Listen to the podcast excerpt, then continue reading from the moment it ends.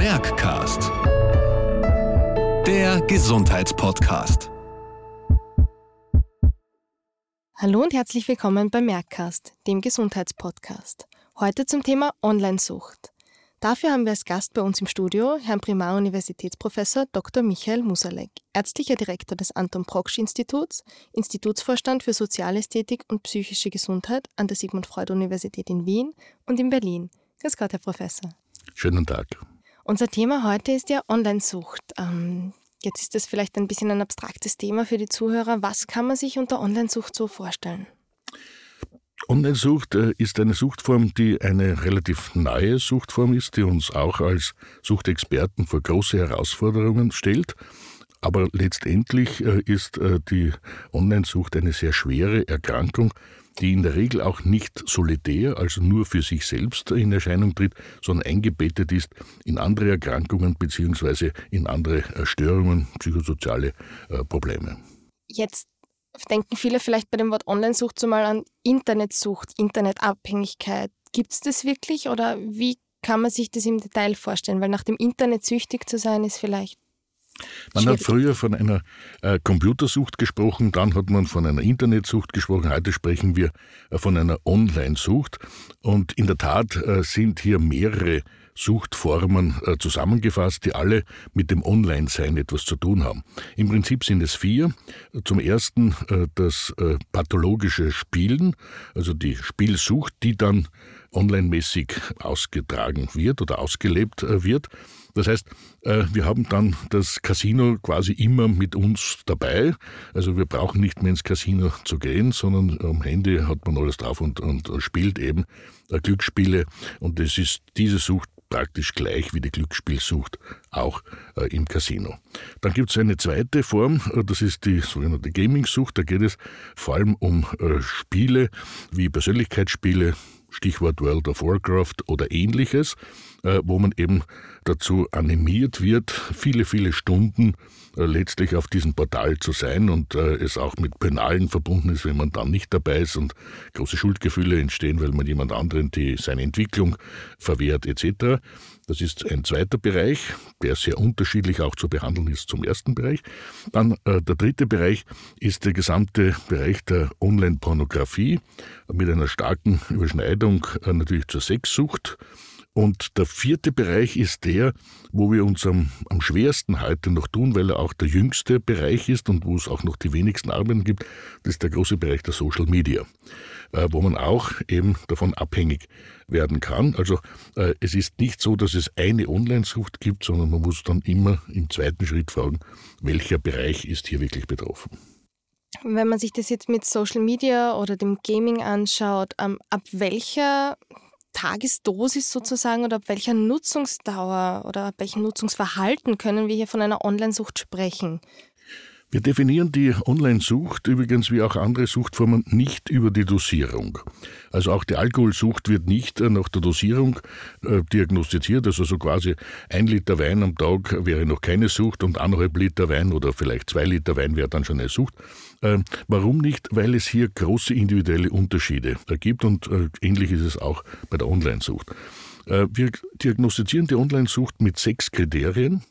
Und wenn von diesen sechs Kriterien drei Kriterien zutreffend sind und das über mehrere äh, Wochen, dann sprechen wir von einer Online-Sucht. Und das zentrale und wesentlichste Kriterium ist der Kontrollverlust. Das heißt, ich kann nicht mehr kontrollieren, wie lang ich online bin. Ich weiß, dass ich nicht wieder 10, 12, 14 Stunden, und das sind schon ungefähr die Größenordnungen, also geht es ja nicht hier um eine Stunde oder um drei Stunden online sein, sondern es sind viele Stunden, die man online ist, möchte ich nicht sein schaffe es aber doch wieder nicht. Oder ich sage, ich mache einmal einen ganz handyfreien Tag, bin in der Natur mit einer geliebten Person und dann schaffe ich es doch wieder nicht und muss doch aufs Handy äh, zurückgreifen oder halt äh, im Internet surfen oder etwas ähnliches tun. Das ist der Kontrollverlust. Das zweite ist die Dosissteigerung. Das heißt, ich brauche immer mehr Zeiten im Online-Sein, um zu einer Befriedigung zu kommen. Und wenn ich das nicht erreiche, dann fühle ich mich nicht wohl. Das leitet schon zum dritten Kriterium über, das ist eine körperliche Abhängigkeit. Es gibt auch bei den stoffungebundenen Suchtformen eine körperliche Abhängigkeitszeichen, die übrigens so ausschauen wie ein banales, also ein eher leichtes äh, Alkoholentzugssyndrom, hat aber natürlich eine ganz andere Ursachenkonstellation. Aber es kommt äh, zu Unruhezuständen, zu Spannungszuständen, Schlafstörungen, auch äh, zur Herzfrequenzerhöhung, manchmal auch zu Blutdruckerhöhungen, wenn ich nicht online bin. Und wenn ich dann wieder online bin, dann kann ich mich über das zumindest kurzfristig wieder entspannen. Das ist das dritte Kriterium. Das vierte Kriterium ist das Craving. Das ist ein, ein massiver innerer Drang, online äh, zu sein. Also äh, wenn man irgendwo ist, ohne äh, dass man das Handy hat, dann hat man diesen starken Drang, das Handy zu suchen, beziehungsweise äh, eben wenn es ausgefallen ist oder wenn, wenn zu wenig zu wenig Batterie vorhanden ist, dann muss es irgendwo angesteckt werden, weil man es nicht aushält ohne, ohne dem. Das äh, fünfte Kriterium ist, dass man schon merkt, dass man soziale, meist sind soziale Schwierigkeiten hat, dass man im Beruf nicht weiterkommt, dass man in der Schule Schwierigkeiten hat, äh, dass man praktisch keine Freunde hat, dass man kaum mehr soziale, echte soziale Kontakte hat, sondern nur mehr über das Internet soziale Kontakte hat und trotzdem äh, weiterhin im Online-Bereich sich permanent aufhält. Und das letzte Kriterium ist dann ein Spätkriterium, wo, wo man das ganze Leben nur mehr auf das Online-Sein äh, zentriert und alle anderen Interessen, auch persönlich jemanden zu treffen, ins Kino zu gehen oder Sport zu betreiben oder etwas ähnliches, äh, praktisch keine Rolle mehr spielt. Und wenn jetzt drei von diesen sechs Kriterien zutreffend sind, dann sprechen wir von einer Sucht. Wenn ein bis zwei zutreffend sind, dann ist man leider auf einem guten Weg in die Sucht. Jetzt sind ja sozusagen unsere Kinder und Enkelkinder gerade in einer Generation, wo das Online-Sein und das Konfrontiertsein mit mobilen Geräten zum alltäglichen Dasein gehört. Was können jetzt sozusagen Eltern tun und worauf müssen die achten, damit ihre Kinder dann nicht in eine Sucht hineinrutschen? Das große Problem äh, ist, äh, dass äh, wir hier mit, einem, mit einer neuen Lebensform konfrontiert sind, wo wir noch keine Regularien für uns oder noch kaum Regularien gefunden haben.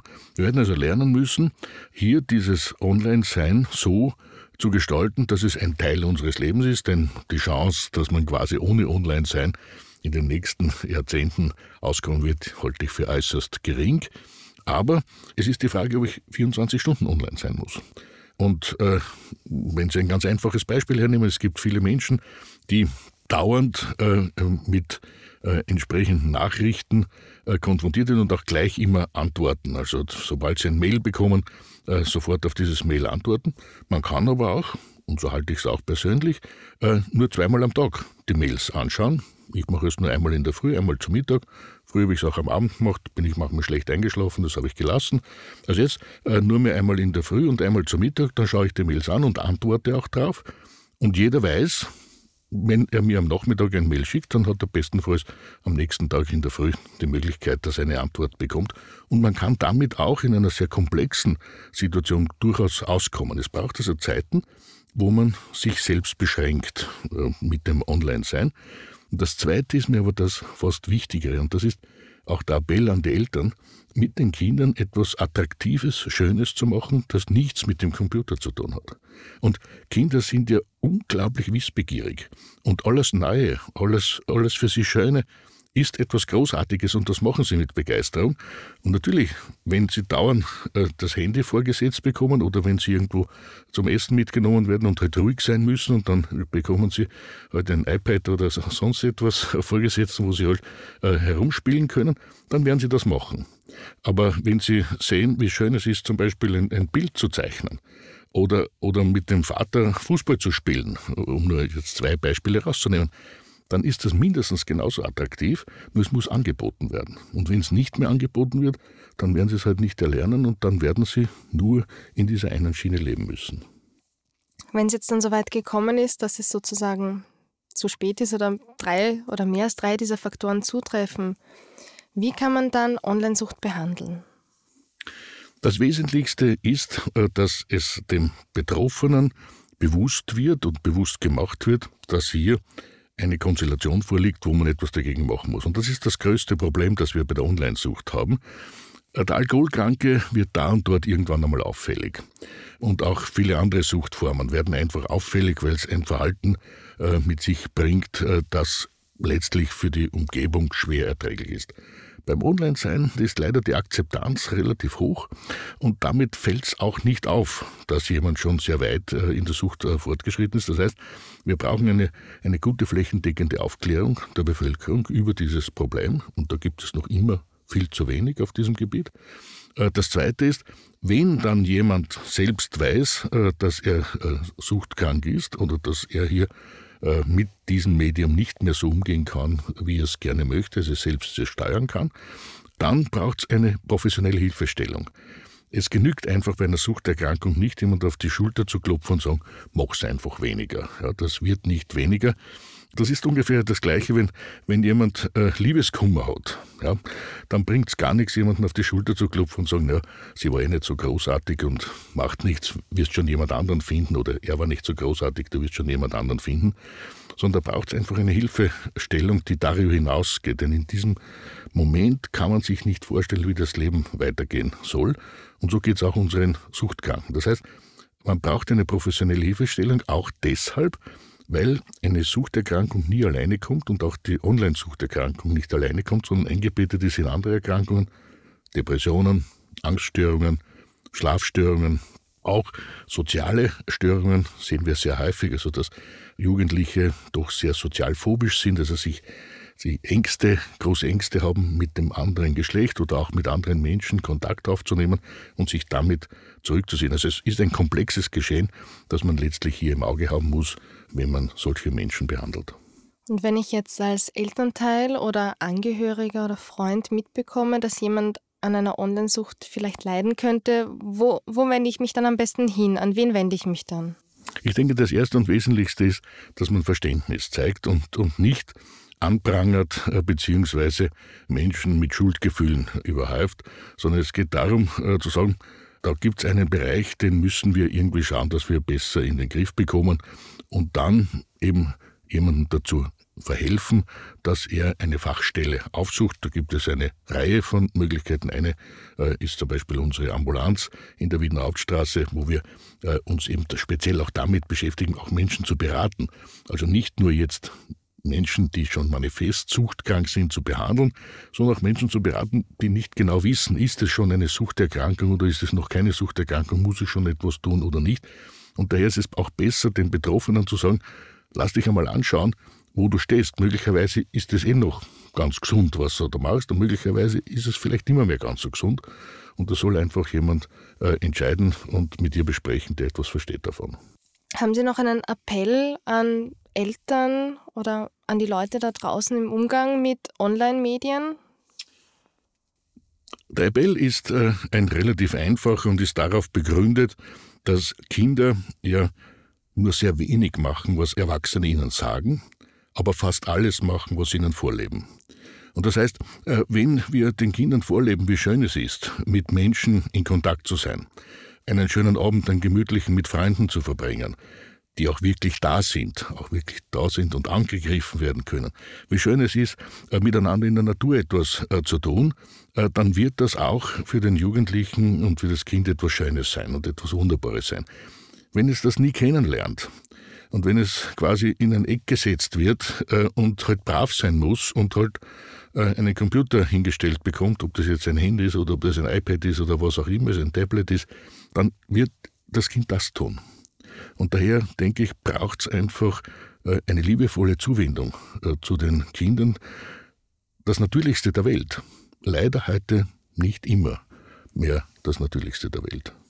In diesem Sinne hoffen wir darauf, dass viele Ihren Podcast heute hören werden und sich an der Nase nehmen und mit ihren Kindern oder ihren Partnern oder ihrer Familie vielleicht etwas draußen unternehmen oder einfach nur beim gemeinsamen Abendessen einmal das Handy weglegen und sich miteinander unterhalten. In diesem Sinne vielen Dank, dass Sie unser Gast waren und danke für die wertvollen Einblicke in Ihren Praxisalltag. Sehr, sehr gerne. Vielen Dank.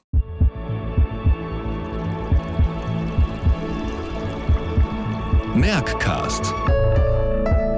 Der Gesundheitspodcast.